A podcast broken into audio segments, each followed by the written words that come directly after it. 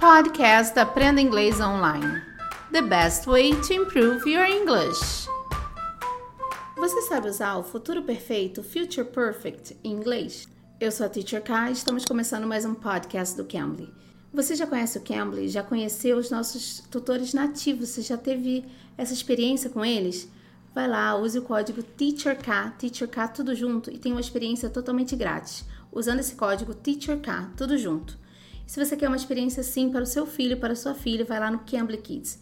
No Cambly Kids, seu filho tem essa vivência, tem esse intercâmbio com tutores nativos também. E você pode ter uma, uma aula experimental, o seu filho pode ter essa aula experimental por um precinho bem especial. Vai lá conferir no Cambly Kids. E hoje nós vamos falar com a tutora Brittany do Cambly. Ela vai falar um pouquinho sobre o Future Perfect. Então fique ligadinho aí para vocês aprenderem e praticar um pouquinho sobre o Future Perfect. Hello, everyone. This is teacher Brittany. Good morning, good evening, good night. Wherever you are, whatever time it is, hello. Today we're going to be talking about future perfect tense. Future perfect tense. Now, the future perfect tense is future simple of have which is will have, plus the past participle. With this, the future present tense, we can use it in a positive or affirmative way, a negative, and we can ask questions. So today we're going to review these three ways. Again, positive or affirmative, negative, and we're going to ask questions using the future perfect tense. O future perfect tense fala de ações do futuro que serão concluídas no futuro. Por exemplo, se eu quiser falar até ano que vem, até ano que vem eu terei comprado um carro. Ah, eu não terei terminado de ler esse livro até amanhã. eu terei concluído minha faculdade até o semestre que vem. Então eu vou usar o future perfect. Que, que a estrutura do future perfect é o will, have e o particípio do verbo. Então você vai usar will have done, will have gone, will have finished, will have cleaned. Então você vai usar essa estrutura para falar do future perfect. So let's do with the first one, the positive or affirmative. When we make a sentence with the positive tense, we will simply use the subject. Plus, we'll have, I'm going to give you a few examples, so listen carefully. By 6 p.m. tonight, I will have finished this book. By 6 p.m. tonight, she will have cooked dinner. By 6 p.m. tonight, they will have left Brazil. A forma afirmativa do future perfect fica will have e o past participle do verbo. Então vai ficar will have finished. Como ela falou, by 6 p.m. tonight, até as 6 da noite, eu terei terminado de ler o livro. I will have finished this book. Now let's go to the negative tense of the word of the future perfect tense, negative. It is the subject. Plus, will not have. Here's some examples. I will give you about three. Listen carefully. By next week, I will not have finished this book.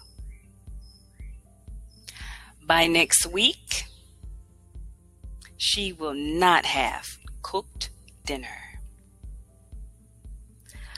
by next week, it will not have stopped raining. Na forma negativa, você vai usar will not have e o particípio do verbo. Então, will not have finished.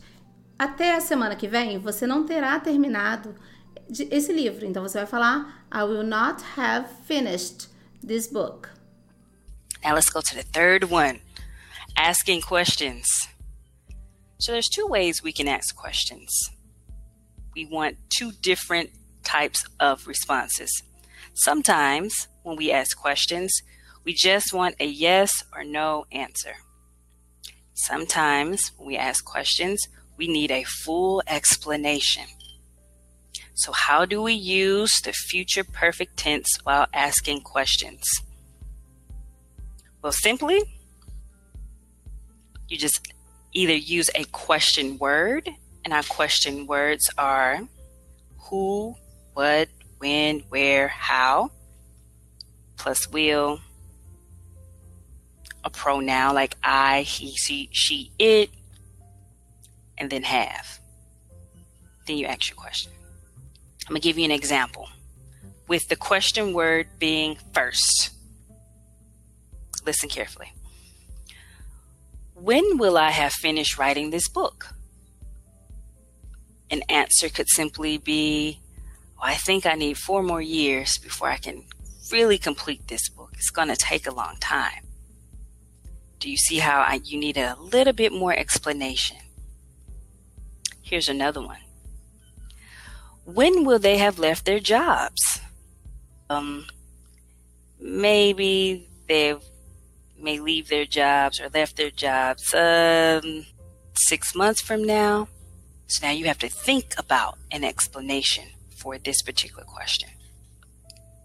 But what if you wanted a regular yes or no answer for a question?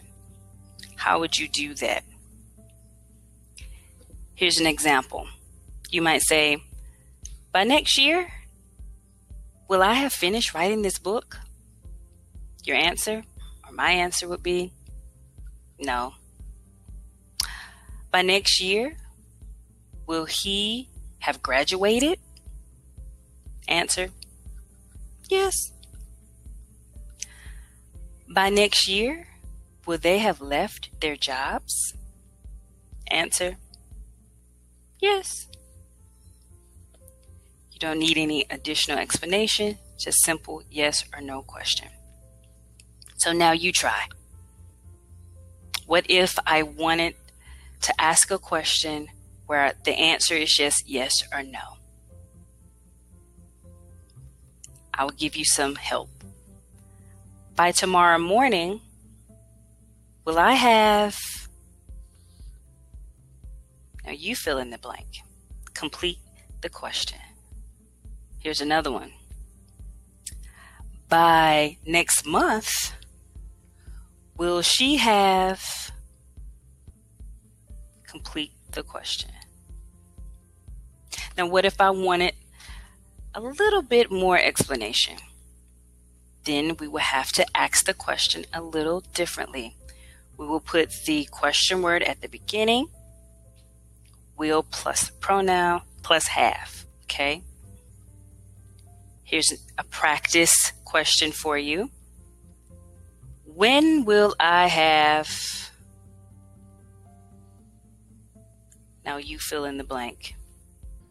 Para fazer pergunta no Future Perfect, você vai usar o will, o pronome, depois você vai usar o have e o verbo. Então você vai usar Will you have finished the book? by tomorrow? Você terá terminado o livro até amanhã? Will you have finished the book by tomorrow? Você também pode começar uma pergunta usando as palavrinhas what, how, when e depois você usa o will, o pronome have e o verbo no participio passado. Então você pode usar What will you have done by tomorrow? O que você terá feito até amanhã? Now you know how to use future perfect tense. And now you can use it in your everyday language, your everyday speech, anything else that you need to do. Hope that helped, guys. Essa foi a nossa aulinha com a tutora Brittany do Cambly. Espero que você tenha gostado. Se você gostou, deixe seu like. Eu sou a Teacher K. Espero vocês aqui no próximo episódio. Bye bye. Take care. You can. You Cambly.